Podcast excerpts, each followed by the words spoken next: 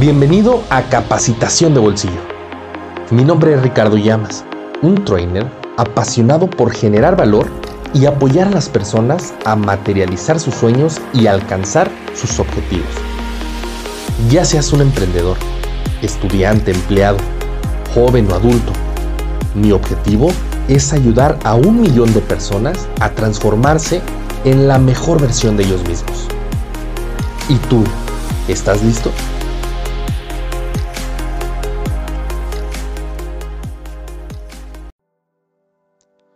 Hola y nuevamente bienvenidos a este el quinto episodio del podcast Capacitación de Bolsillo.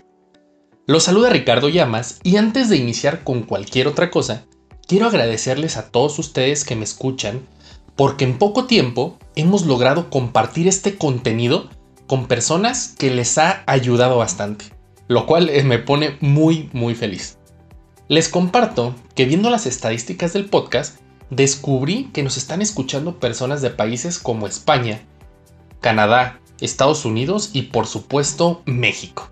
Así que a todos ustedes muchas, muchas gracias. En esta ocasión me encuentro muy entusiasmado porque el día de hoy hablaremos de un nuevo tema.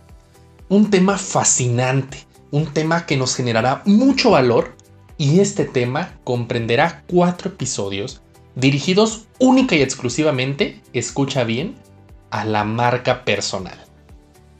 Antes de iniciar, me gustaría que me platicaran si han escuchado algo sobre lo que es la marca personal. A los que contestaron que no, no se preocupen, porque el día de hoy lo conoceremos. Y tú, estimado, que contestaste que sí, no te vayas, te invito a que te quedes porque romperemos algunos, si no es que muchos paradigmas, que nos ayudarán a ir mejorando y construyendo esta marca personal. Los puntos de los que hablaremos en este episodio son tres.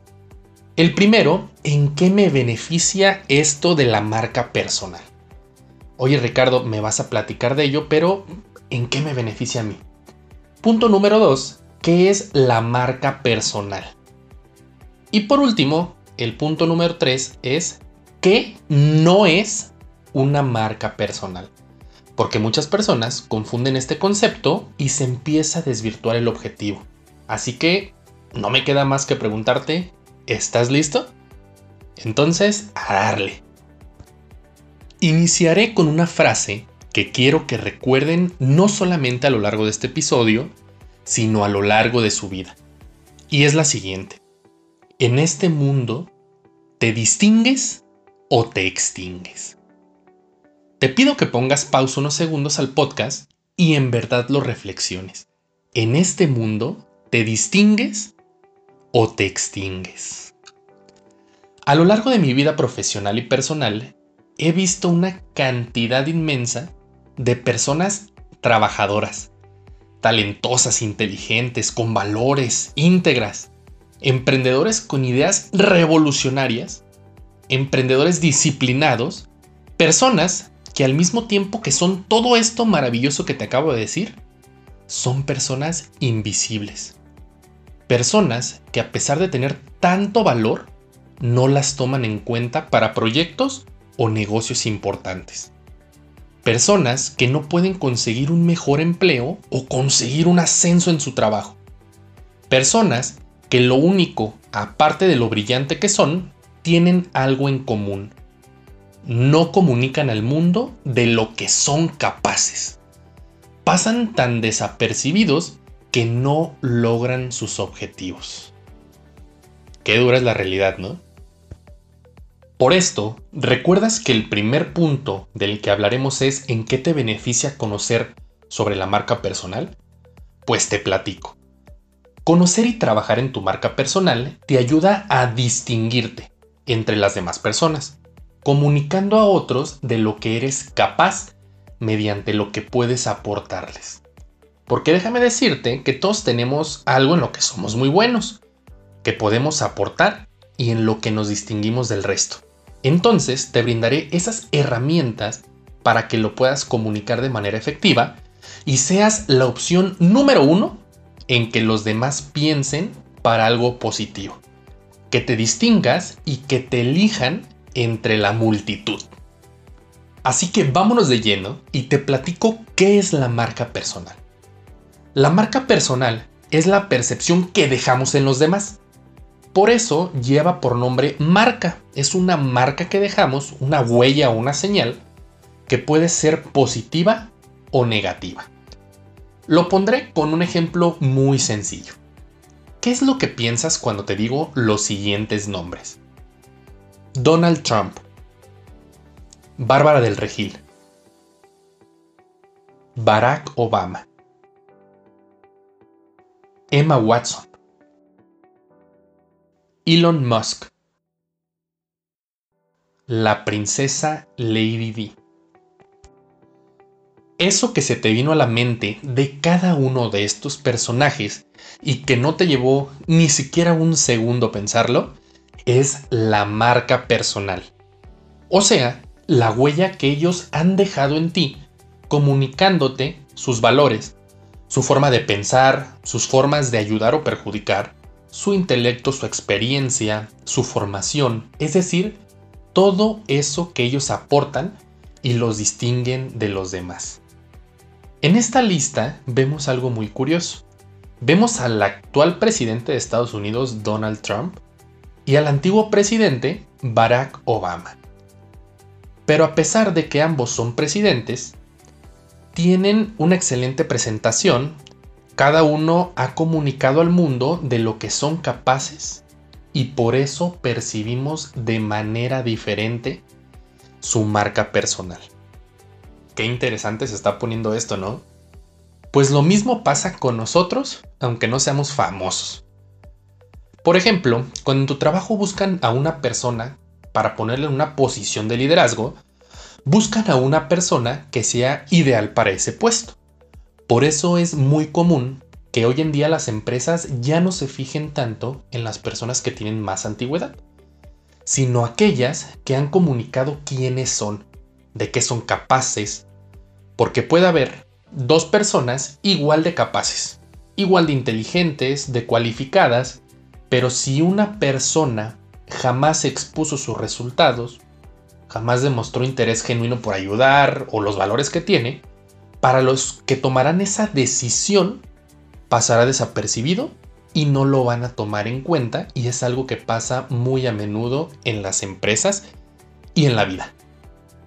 Tampoco quiero que lo primero que hagas terminando el podcast es ir y gritar a los cuatro vientos qué haces y de qué eres capaz. Para eso hay un proceso y hay un método que te compartiré más adelante. Por eso mi intención es platicarte también que no es una marca personal, para no confundirlo o empezar a hacerlo mal.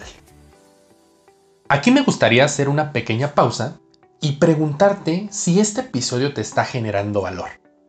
Si la respuesta es sí, cuéntamelo en Instagram como capacitación de bolsillo.